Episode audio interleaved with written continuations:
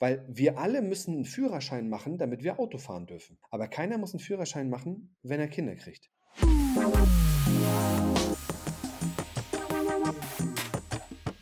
Salon 5. Hi, hier ist Salon 5 Reporterin Nasra und ich sitze hier mit Ramon Schlembach, hi. Ähm, hallo, schön, dass du da bist. Was machst du denn ähm, beruflich? Warum bist du denn hier? Also, äh, ihr habt mich ja eingeladen, wahrscheinlich weil ich äh, Psychologe bin und mich jeden Tag damit auseinandersetze, Menschen zu helfen, äh, ihre Kindheit aufzuarbeiten. Das heißt, wenn wir im Erwachsenenalter das Gefühl haben, also äh, erwachsen kann auch äh, grundsätzlich 18 sein oder 58 oder 68, das ist egal. Wenn wir aber das Gefühl haben, ich habe wiederkehrende Probleme, also irgendwie immer fühle ich mich nicht so, wie ich möchte oder ich mache immer Dinge, die ich nicht möchte, ähm, dann helfe ich Menschen da rauszukommen, weil dies, die Gründe für wiederkehrende Probleme liegen typischerweise in unserer Vergangenheit. Und das arbeite ich mit den Leuten auf. Genau. Und deswegen bin ich heute hier, weil darum geht es ja heute, oder? Ja, genau. ähm, denkst du, dass die Gesellschaft als Ganzes zu wenig Wert auf die Kindheit gibt? Ähm, ich glaube, es wird besser, immer besser. Ja, also früher war es ja schon total verschrien, wenn überhaupt jemand nur das Wort Psychologe in den Mund genommen hat, geschweige denn sagt, ich bin bei einem Psychologen oder mein Kind geht zu einem Psychotherapeuten oder, oder ähnliches. Ich glaube, das wird immer, immer besser, die Gesellschaft wird immer offener. Nichtsdestotrotz gibt es ja auch unter uns äh, Psychologen slash Psychotherapeuten, gibt es ja ganz, ganz viele Leute, die sagen, ach, das, was früher war, hakt das mal ab und konzentriere dich einfach auf die Zukunft und wo du hin möchtest. Und da steckt auch viel Wahrheit drin. Also man sollte sich schon auch darauf fokussieren, wo möchte ich hin. Aber ganz häufig machen Menschen diese Erfahrung, ja, ich möchte mich ja irgendwie vorwärts entwickeln, ich möchte ja Dinge anders machen, aber ich kriege es nicht hin. Und immer dann, wenn wir es nicht hinkriegen, dann sollten wir halt nach hinten schauen, weil dann liegt, liegen da typischerweise unsere Fesseln. Ja? Und, ähm, und ich glaube, dafür ist dann noch, noch nicht ganz so viel Bewusstheit in der Gesellschaft. Und, aber da bin ich ja gerade dran, das zu ändern. Warum hast du dich denn als Psychologe für den Schwerpunkt Kindheit überhaupt entschieden? Äh, das ist eine sehr gute Frage. Und zwar bin ich eigentlich gestartet als Paartherapeut. Das heißt, ich habe mein Psychologiestudium gemacht und habe dann als systemischer Paartherapeut gearbeitet. Das heißt, ich hatte immer Pärchen da und habe einfach versucht, denen zu helfen, ihre Beziehungsthemen zu klären, sodass ihre Beziehung wieder ruhiger, friedlicher, schöner, wie auch immer verläuft. Ja? Und ich habe immer mal wieder folgende Erfahrung gemacht. Ich habe die Erfahrung gemacht, ich habe zwei verschiedene Pärchen da, die haben eigentlich das gleiche Problem. Und dann gebe ich denen natürlich die gleiche Lösung, wo ich weiß, das dient denen. Und was ich dann manchmal für die Erfahrung gemacht habe, war, dem einen Pärchen hilft das und dem anderen Pärchen hilft das nicht so gut, obwohl sie das gleiche Thema haben. Und äh, das fand ich immer frustrierend und habe dann aber natürlich über meine eigene Fortbildung, über meine eigene Weiterentwicklung ähm, gelernt, ah ja, ist ja logisch, dass das bei dem einen Pärchen nicht ganz so gut klappt, denn die bringen andere Voraussetzungen aus ihrer Vergangenheit mit. Ja, die haben andere Dinge erlebt früher und deswegen können die vielleicht andere Dinge leichter oder schwerer akzeptieren, können ihr Verhalten leichter oder schwerer ändern, weil die gewisse Muster mit sich rumtragen. Und als ich das rausgefunden habe, das war richtig augenöffnend für mich, da habe ich mich entschieden, ich arbeite nur noch mit der Kindheit, weil das aus meiner Sicht der größte Hebel ist, wenn man wiederkehrende Themen hat. Und die meisten mal, Problemchen in der Beziehung entstehen ja meistens nicht in der Beziehung, sondern sind wiederkehrende Dinge, die wir schon mitgebracht haben. Und als ich das verstanden habe, war, war der Effekt von, von dem Coaching, ja, viel, viel größer und deswegen mache ich heute nur noch das. Wieso ist denn als Privatperson, so Menschen wie du und ich, wichtig, sich mit der eigenen Kindheit zu beschäftigen? Also, ich behaupte immer, ich, ich sage auch immer zu, zu Leuten, wenn du richtig glücklich bist und es ist alles in Ordnung in deinem Leben, dann musst du nicht unbedingt deine Kindheit aufarbeiten. Ja? Also Fakt ist, wir alle sind sowohl positiv als auch negativ geprägt von unserer Kindheit. Also jedem von uns sind Dinge passiert, die vielleicht nicht so toll waren für unsere Entwicklung. Das heißt aber nicht immer gleich, dass wir daraus wiederkehrende Probleme entwickeln. Das heißt, wenn alles gut ist bei mir, muss ich mich nicht unbedingt damit auseinandersetzen. Wenn ich aber merke, ich hänge fest, ich bin immer in der gleichen Schleife drin, also ich gebe mal ein paar Beispiele. Ähm, ich, hab, ich kann schwer Grenzen setzen. Ich sage immer irgendwie immer Ja, obwohl ich Nein meine. Ich passe mich anderen Leuten ständig an und denke mir immer, oh, ich sollte das nicht tun. Oder vielleicht fühle ich mich immer wieder übermäßig ängstlich oder schnell wütend oder all die Dinge, die so wiederkehrend sind und ich komme da einfach nicht von weg, obwohl ich das möchte. Dann sollten sich auch Privatpersonen damit auseinandersetzen, weil da liegt die Lösung drin. Es gibt ganz häufig diese Aussage, oh, der ist voll der Choleriker oder der braucht mal ein Anti-Aggressionstraining. Ähm, nein, diese Wut von Leuten, die schnell wütend werden, die sensibel auf bestimmte Dinge reagieren, die kommen, äh, die kommen typischerweise als Signalfunktion, weil es einen Kindheitsschmerz gibt. Wenn man diesen Kindheitsschmerz beruhigt, dann geht auch die Wut weg, beziehungsweise wird es mal kleiner, wird äh, weniger. Und deswegen, wann sollten Privatpersonen sich dem öffnen, wenn sie merken, ähm, ich möchte mich anders verhalten oder anders fühlen und ich kann nicht? Ähm, du bietest ja ein Firmentraining an.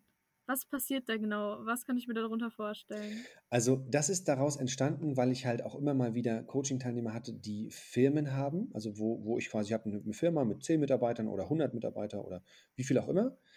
Und ähm, der Gedanke ist ja folgender: Eine Firma, das klingt ja immer so, keine Ahnung, Google oder, oder Apple oder was weiß ich, das klingt immer so, als wäre das ein, ein Organismus. Ist es ja aber nicht. Diese Firma besteht ja aus Menschen. Alles, was in dieser Firma passiert, hat mit Menschen zu tun. Also ähm, alle Mitarbeiter sind Menschen, ja, alle Kunden sind Menschen und jeder dieser Menschen bringt etwas mit da rein. Wir alle bringen ja auch wieder das, was, wie wir geprägt sind durch unsere Vergangenheit, mit in die Firma. Und dann kann es sein, dass wir am Arbeitsplatz, ne, äh, wir kennen das alle, äh, es gibt immer die Person, die super sensibel auf Kritik reagiert, wo du dir denkst, oh, ich muss es doch aber ansprechen können. Es kann doch nicht sein, dass du jedes Mal ausrastest. Ähm, der hat das mitgebracht. Ja? Oder die Leute, die ähm, sich überladen und ständig das Risiko laufen, ins Burnout zu geraten, die haben das typischerweise auch mitgebracht. Ja? Das heißt, wenn wir sowas anbieten, ich gehe auch nicht überall hin. Ich, ich habe, also mir ist immer ganz wichtig, wenn ich irgendwo hingehe, dass die Leute das wirklich wollen. Wenn ich das Gefühl habe, die Mitarbeiter wollen das gar nicht, interessieren sich nicht dafür und der, der Chef will sie nur zwingen, dann gehe ich da nicht hin. Das ist nicht mein Ding. Ja? Aber wenn die Leute wirklich wollen, die wollen ein, ein angenehmeres Miteinander haben, dass wir da wirklich auf Arbeit Spaß haben und uns gut fühlen, dann gehe ich da hin und, quasi informiere die genauso oder, oder unterrichte die da drin, was gibt es für Kindheitsprägungen, was bringen wir da mit rein, was sind so die Klassiker äh, im Arbeitsleben. Ja, damit die dann im, im besten Fall eine höhere Mitarbeiterzufriedenheit haben und dadurch auch die Kunden glücklicher werden. Und zusätzlich hast du ein Elterncoaching-Programm, an dem du arbeitest. Genau, das ist noch in der Entstehung, hast du recht. Und was war die Idee dahinter? Ähm, das ist äh, super zufällig entstanden, muss man fairerweise sagen, weil ich bin ja kein Erzieher, ja. Das heißt, ich kann nicht so viel sagen, wann bringt man sein Kind am besten das aufs Töpfchen gehen bei. Das ist nicht meine Expertise. Aber was ich ja jeden Tag mache, ist, ich rede jeden Tag mit Erwachsenen darüber, was damals nicht so gut gelaufen ist. Das heißt, ich, ich habe über die Jahre ein sehr, sehr gutes Verständnis entwickeln können, was kann nicht so gut laufen und was kann stattdessen, aber was kann man dann gut machen, damit die eigenen Kinder nicht ihre Kindheit irgendwann aufarbeiten müssen. Ja, ich sage auch immer dazu, wir sind alle nur Menschen, auch, auch zu mir, obwohl ich ja der in Anführungsstrichen der Experte bin, wird mein Sohn irgendwann mal kommen und sagen, also Papa, das, was du damals gemacht hast, das war nicht in Ordnung, das gehört dazu. Ja, wir sind ja äh, wir sind, wir sind alle nicht perfekt. Aber es war mein Anliegen, dass die Eltern, die das wollen, ähm, dass die sich weiterentwickeln können. Weil wir alle müssen einen Führerschein machen, damit wir Auto fahren dürfen. Aber keiner muss einen Führerschein machen, wenn er Kinder kriegt. Und das, was ich da anbieten möchte, ist so eine, in, Anführungsstrichen, so eine Art Elternführerschein, damit man hinterher das Gefühl hat, oh, ich weiß jetzt ein bisschen besser, worauf ich achten kann. Genau. Vielleicht wäre es ja noch interessant zu wissen, wie man ähm, eigenständig die Kindheit aufarbeiten kann. Weil manche haben natürlich nicht die Zeit oder das mhm. Geld oder den Platz, ähm, zu einem Psychologen oder zu einer Psychologin zu ja. gehen. Was sind denn so Möglichkeiten, wo man alleine quasi daran arbeiten könnte? Man kann im Grunde schon viel alleine machen. Das Wichtigste ist, sich vor Augen zu führen, dass ich möchte jetzt quasi was für euer Mindset mitgeben was auch immer jetzt gerade bei euch die wiederkehrenden Herausforderungen sind, das meiste davon hattet ihr nicht, als ihr null wart. Ihr seid damit nicht geboren. Also viele Leute sagen, oh, ich bin halt ein Perfektionist. Ich kann es nicht abstellen. Ich setze mich ständig unter Druck. Nein, das, das hat nichts mit deiner Genetik zu tun. Ja?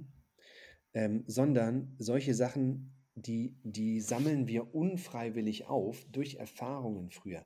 Und ich glaube, das ist schon mal wichtig. Viele Coaching-Teilnehmer haben mir gesagt, dass schon diese Erkenntnis alleine ein Stück weit Erleichterung geschafft hat, weil ich da verstehe, wenn ich mir das wirklich mal durch den Kopf gehen lasse, ich bin gar nicht so. Mir wurde das nur immer wieder gesagt. Oder ähm, ich wurde immer nur wieder, ich hatte mir das Gefühl, meine Eltern interessieren sich nicht für mich oder bevorzugen meine Geschwister. Oder ähm, ich war denen nie gut genug. Ja, wenn ich mit einer 2 mit nach Hause kam, gab es immer Stress, warum es keine 1 ist und so weiter und so fort. Vergesst nicht, ihr seid damit nicht geboren. Das sagt gar nicht so viel über euch aus, sondern alles über eure Eltern. Ja, weil es gibt da draußen ein Kind, was mit einer 2 nach Hause kommt und die Eltern springen ähm, jubelnd im Kreis. Und dann gibt es halt auch Eltern, die das nicht tun. Nicht, weil sie böse Menschen sind, sondern weil sie selber Themen haben, die sie nicht aufgearbeitet haben. Und das ist nicht, nicht leicht, besonders als junger Mensch, aber wir dürfen nicht vergessen, dass das sind nicht wir, sondern das, das Thema liegt dann in dem Fall bei unseren Eltern. Ja? Ähm, weil mir ganz wichtig ist, dass jeder, der hier zuhört, auch versteht, ähm, selbst wenn an, andere euch vermitteln wollen, ihr seid nicht in Ordnung, das heißt nicht, dass ihr nicht in Ordnung seid. Es kann sein, dass ihr vielleicht gewisse Dinge macht, die sind nicht angemessen, das sollte man auch immer mal reflektieren. Ja? Aber ganz häufig, kenn, kennst du den Spruch, das können jetzt die Zuhörer natürlich nicht hören, aber ich will es trotzdem einmal für dich zeigen. Wenn jemand mit dem Finger in eine Richtung zeigt, mit dem ausgestreckten Zeigefinger zum Beispiel, dann zeigen Mittelfinger, Ringfinger und kleiner Finger auf die Person zurück. Das heißt, oh. wenn ich etwas über dich sage, du bist so doof oder du bist was weiß ich, dann sagt das nicht so viel über dich aus, sondern ganz viel über die Person, die das gesagt hat. Ja? Du bist zu unordentlich, du bist zu dies, du bist zu das, du bist zu faul, du bist zu laut. Sagt viel über die Person aus, die das sagt. Nicht so sehr über die Person, die das empfängt. Und das ist für uns. Das ist ein sehr schöner Spruch. Ja, das ist, äh, das solltet ihr euch alle ähm, mitnehmen. Ja? Weil ganz häufig nehmen wir uns Sachen zu Herzen, die nichts mit uns zu tun haben. Das ist alles nur die Weltsicht oder die Prägung, die die andere Person hat. Ja? Ähm, so, das war jetzt erstmal fürs Mindset. Und wenn ihr mal angenommen bei euch, ihr merkt schon, ah, meine Kindheit hat mich schon in irgendeiner Form nicht so schön geprägt, dann würde ich empfehlen, man kann immer beginnen, indem man mal schaut. Punkt Nummer eins, was waren denn Situationen in der, in der Vergangenheit, egal ob es mit 14 war oder mit 10 oder mit 5, die vielleicht nicht so toll waren. Also der erste Schritt ist sich daran erinnern, was da war. Einige Leute, also der Vorteil von unseren Zuhörern jetzt ist, die sind alle noch relativ jung. Da ist es nicht ganz so lang her. Ich arbeite natürlich auch mit, mit äh, 35 oder 55 oder 64-Jährigen, so nach dem Motto. Da ist es manchmal schon drei, vier Jahrzehnte her, aber auch die können sich noch daran erinnern, weil das ist nicht weg. Das ist bloß gerade weggeschoben von der Psyche. Ja? Das heißt, der erste, das Erste, was wir machen wollen, ist uns daran erinnern. Ah, zum Beispiel, ja, damals ähm, äh, kam ich mal vom, äh, echtes Beispiel, echtes Beispiel, kam eine junge Dame, ähm, war auf dem Reitwettbewerb und hat den gewonnen, mit Abstand. Ja? Und der Vater war dabei und was was macht er? Der hat nicht gejubelt und gesagt, ja, geil, cool, toll, prima. Nein, der ist danach zu ihr gegangen, obwohl sie mit Abstand Erste wurde. Und hat gesagt, also, beim nächsten Mal machst du gefälligst das richtig, das ordentlich und das musst du auch verändern. Ja? Und solche Sachen können total prägend sein, weil sie das dem der Jugendlichen vermitteln, ich genüge nicht. Ich bin nicht liebenswert einfach, weil ich da bin, ähm, ich bin nicht mal liebenswert, wenn ich Erste werde, sondern mein Papa sieht immer Fehler in mir. es kann nie gut genug für ihn sein. Und ähm, solche Situationen, da haben wir alle mal was erlebt, ja, daran erinnern, ist der erste Punkt. Und schon das kann manchmal ein bisschen Erleichterung schaffen, weil ich wieder merke, ich bin damit nicht geboren. Das ist nicht Teil meiner Persönlichkeit, sondern ich habe dort prägende Erfahrungen gehabt. Ja? Und ähm, wenn ich euch mal, es gibt verschiedene Herangehensweisen, um Erinnerungen zu äh, äh, reaktivieren. ich, ich möchte euch mal quasi einen, eine mögliche Übung mitgeben.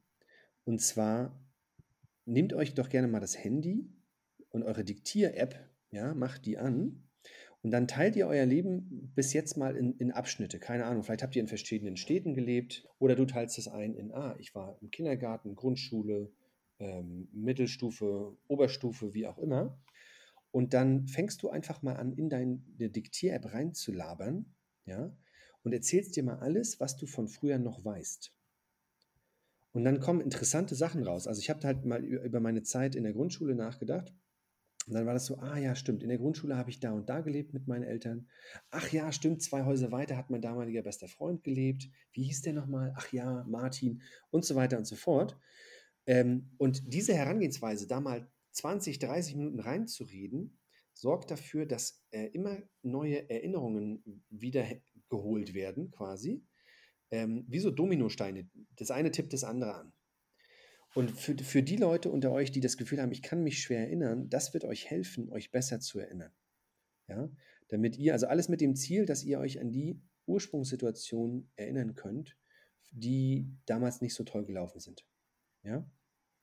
So, und wenn ihr das gemacht habt, ihr habt eure Erinnerungen reaktiviert, ihr habt ein paar Ursprungssituationen gefunden, dann hilft es manchmal schon, sich einfach im Detail nochmal dran zu erinnern, wie war denn das damals in dieser Situation weil das Gehirn kann nicht unterscheiden zwischen Realität und Erinnerung. Das heißt, äh, Beispiel, äh, mir hat jemand die Vorfahrt weggenommen im, im Straßenverkehr oder was weiß ich, ja, äh, und das macht mich irgendwie sauer in dem Moment, dann kann es sein, dass ich abends nochmal drüber nachdenke, wie die Person mir, mir die Vorfahrt genommen hat und ich werde dann nochmal sauer, weil das Gehirn nicht unterscheidet zwischen passiert jetzt gerade und passiert gerade nur in meinem Kopf, und äh, diesen Effekt machen wir uns zunutze. Das heißt, wenn ihr euch diese Situation äh, vornehmt und ihr erinnert euch nochmal im Detail daran, dann wird es nochmal gewisse Gefühle in euch auslösen. Ja, auch da nicht übertreiben, wenn es irgendwie zu viel wird, dann macht ihr Pause. Ja, ähm, aber schon das Durchfühlen hilft häufig auch zur Befreiung. Aber da immer bitte äh, darauf achten, und wie gesagt, nicht übertreiben. Sowas macht man auch gerne mal mit einem Profi zusammen. Ja, aber ich wollte es euch einfach mal anbieten, dann kann ja jeder gucken, wie er, ähm, was er daraus macht. Ja. Ähm, ja, die Ursprungsfrage war ja, wie kann man da zum Beispiel rangehen? Vielleicht noch der letzte, dritte Punkt ist, ähm, eure Erfahrungen in der Kindheit haben für Glaubenssätze gesorgt. Glaubenssätze, die euch nicht mehr dienen vielleicht. Also ein Glaubenssatz könnte sein, ich kann niemandem trauen. Ja? Oder ein Glaubenssatz könnte sein, ah, ich bin nicht gut genug. Das entsteht typischerweise aus unseren Erfahrungen von früher. Und da könntet ihr euch auch mal hinsetzen und aufschreiben, was habe ich denn da für, gerade für Glaubenssätze? Was denke ich denn da manchmal? Ähm, und dann, da würde ich jetzt empfehlen, damit ich das jetzt hier nicht äh, sprenge, guckt ihr einfach mal im Internet, gebt mal ein, äh, Glaubenssätze verändern, da findet man ganz, ganz viel. Okay. Ich glaube, das ist auch so ein schöner Guide, über sich selbst nachzudenken. Ähm, danke, dass du hier warst. Ja, sehr gerne. Ich könnte noch stundenlang äh, über das Thema reden, aber ähm, ich glaube, das ist mal ein guter Einstieg, wenn man sich noch gar nicht damit auseinandergesetzt hat. Folgt Salon 5 ähm, auf Instagram, falls ihr mehr hören wollt. Und ja, ciao.